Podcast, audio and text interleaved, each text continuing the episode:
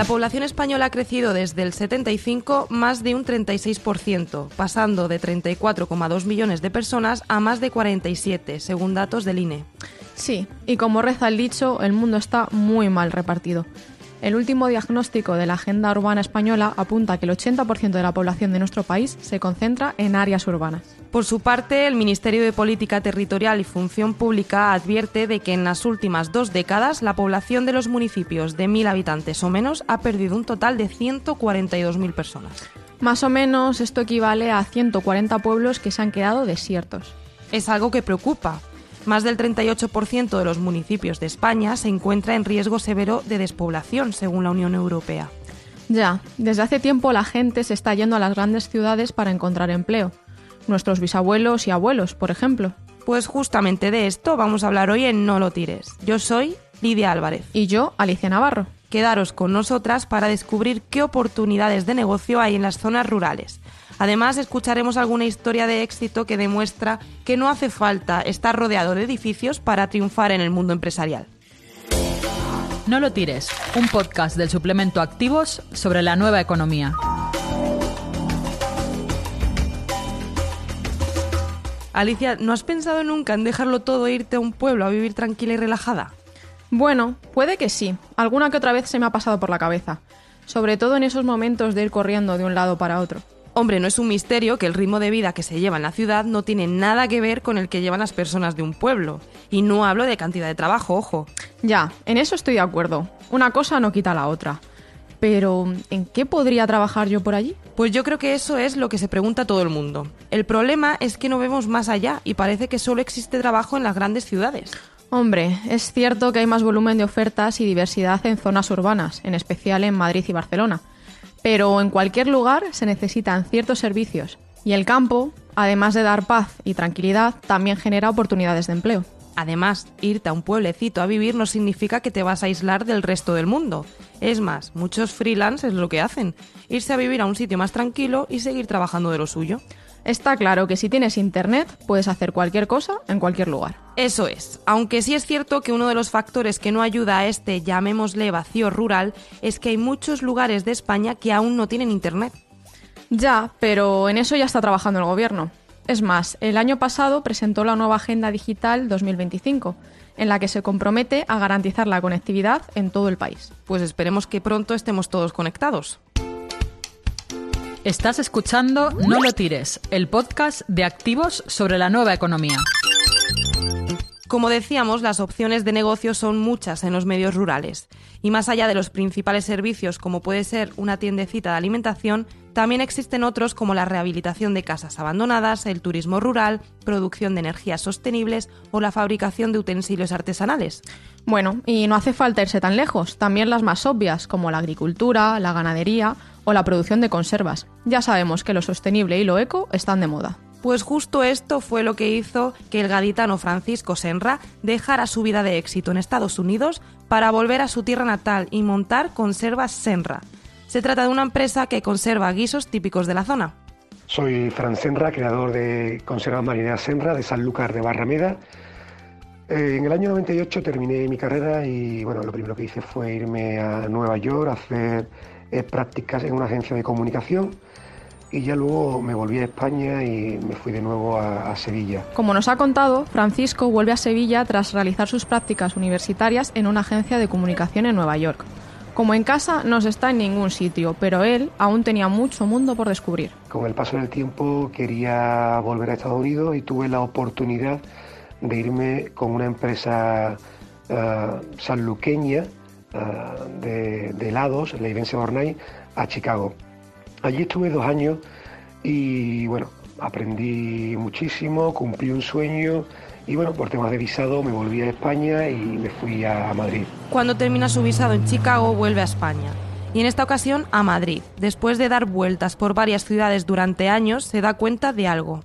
Me di cuenta que quería volver a mis orígenes, a Sanlúcar de Barrameda el problema de la provincia de Cádiz de España actualmente y, de Andalucía en, particular es la falta de oportunidades laborales. Entonces, eh, un día entre manzanilla y manzanilla con un amigo eh, decidí, eh, tras una conversación, crear mi propia empresa. Empieza sin nada. desde cero. Encuentra a un maestro conservero y comienza a hacer pruebas de guisos marineros en conserva. En 2018 saca al mercado el tradicional choco al pan frito de su pueblo, Sanlúcar de Barrameda. Poco a poco, Conserva Senra va creciendo hasta convertirse en una empresa pionera en esta clase de productos. Lo que yo buscaba era el calor familiar, volver a mis orígenes, eh, ir a las tascas de Sanlúcar, el olor a vino, el olor a, mar, eh, a, pescado frito, a todo, ¿no? Cuando eres joven, lo que pretendes es comerte el mundo y conocerlo cuando ya vas conociendo lo que hay por ahí, te das cuenta que la calidad de vida la tenías desde siempre en tu, en tu tierra. Francisco es un claro ejemplo de que querer es poder. Y la verdad que ahora que le he escuchado, puede ser que la pregunta que me hace al principio de ¿qué hago yo en un pueblo? en realidad sea miedo a salir de mi zona de confort. A mí lo que me da más miedo es verme lejos de mi familia y no tener ese apoyo ni moral ni económico. Pues investigando he descubierto que para eso último hay solución. ¿Cuál? Pues existen distintas ayudas y subvenciones que se dan específicamente para esto, para apoyar a proyectos que se desarrollan en el ámbito rural o comarcas desfavorecidas. ¿No será el programa de desarrollo rural que tiene el gobierno en marcha? Efectivamente, es un programa que cuenta con recursos del Fondo Europeo Agrario de Desarrollo Rural y cubre distintas acciones, entre ellas la de promover la economía en estas zonas. ¿Y qué ayudas existen entonces? Pues a ver, hay varias. Algunos ejemplos son las ayudas sectoriales, como el programa de ayudas al comercio minorista o el programa del Ministerio de Economía y Hacienda para proyectos de inversión superiores a 600.000 euros que se desarrollan en estas zonas. También existen ayudas específicas para jóvenes que se incorporan al sector agrario, justo es de la que se benefició Francisco Javier Fernández, fundador de Caracoles de Gredos. Pues es cierto que de las administraciones, como joven incorporación al sector agrario, recibí una ayuda y sobre todo de la Diputación de Ávila, de la mano de la marca de Ávila Auténtica, pues hemos sido muy apoyados en muchas ferias, me ha ayudado mucho a hacer eh, clientes, a comercialización, a ser visible, a estar en, muchos sitios donde yo por mí mismo no podría haber llegado. Javier nos ha contado que desde siempre ha tenido muy claro que la ciudad no está hecha para él. Yo tenía muy claro que quería residir en el mundo rural porque me encanta y porque creo que tenemos muchísima más calidad de vida que la que me puede dar eh, una gran ciudad. Yo tengo unos estudios en, ingeniero eh, agrícola y bueno, lo tenía bastante claro desde, desde un principio eh, lo que quería hacer. Está claro que no todo es un camino de rosas, así que le hemos preguntado qué ventajas o inconvenientes tiene vivir en el pueblo. El beneficio que, que yo tengo es que, aparte de que me marco mis propios horarios, vivo en una zona privilegiada, no tengo ese tipo de atascos que tienen las grandes ciudades, los costos son inferiores de montajes y es cierto que tenemos que estar un poco ligados hasta grandes urbes para distribuir nuestro producto, pero es, mucho más comodidad. Eh, no hay trastornos a la hora de aparcar, alimentación, calidad de vida, oxígeno en el aire, un sinfín de etcétera. Pues a mí me están empezando a convencer. Al final lo dejo todo y me voy a escribir al pueblo. Puedes hacerlo perfectamente, aunque desgraciadamente hay otras barreras en estas zonas aparte de la digital, por ejemplo, la de género. ¿Quieres saber más sobre la nueva economía? Búscanos en las principales redes sociales. Según el Ministerio de Agricultura, Pesca y Alimentación, la desigualdad entre hombres y mujeres en las zonas rurales es más acusada que la que se da en el medio urbano. Además, como habéis podido comprobar, nuestros dos ejemplos han sido emprendedores masculinos y es que, según el Ministerio, en estas zonas hay más hombres que mujeres. Esto también nos lo ha confirmado Teresa López, presidenta de la Federación de Asociaciones de Mujeres Rurales.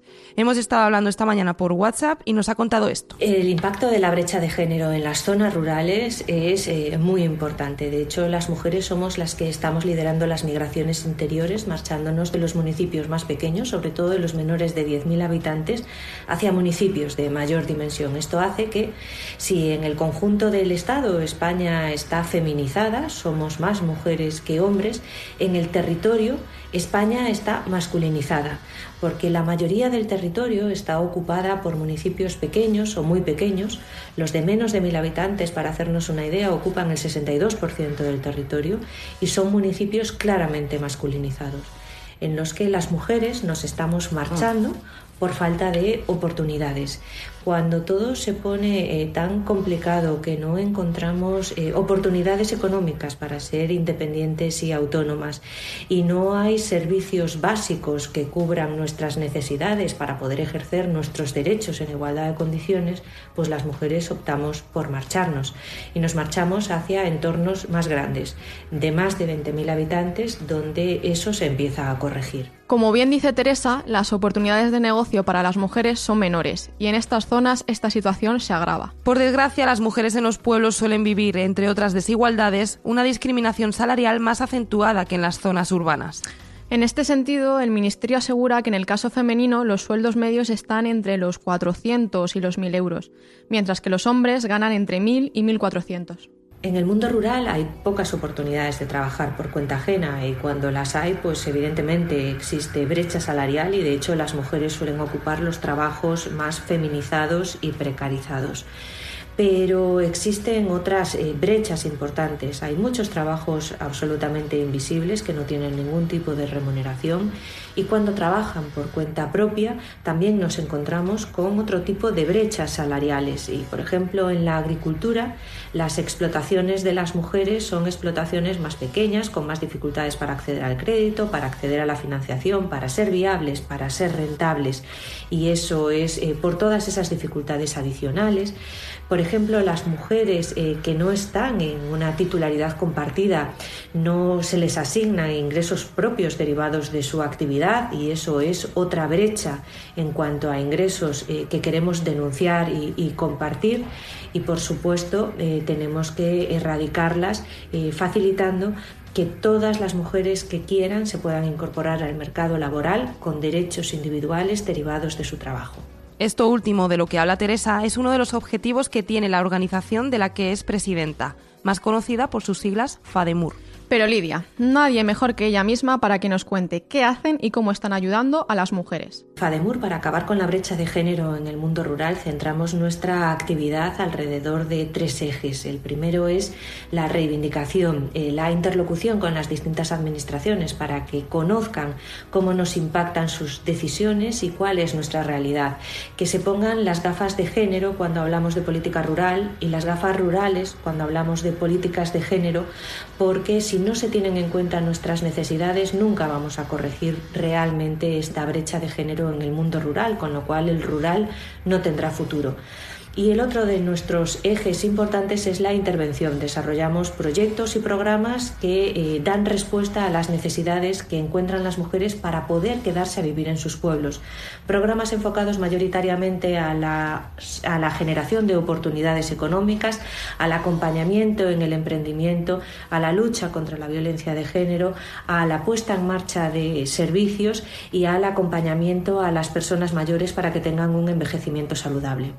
Pues esperemos que las administraciones se pongan esas gafas de las que habla Teresa, aunque no solo en el mundo rural. Todos sabemos que las desigualdades laborales no entienden de zonas geográficas. Pues sí, ojalá algún día dejemos de hablar de todo esto. Eso significará que vivimos en una sociedad igualitaria, independientemente del sexo, pero también de la etnia o de la situación socioeconómica. Y que sea en un futuro cercano. ¿No sabes lo que es la nueva economía? Búscanos en www.elperiódico.com barra activos y te lo contamos. Y ahora, Alicia, después de todo lo que hemos hablado, te voy a hacer la misma pregunta que al principio. ¿Comenzarías una nueva vida en una zona rural?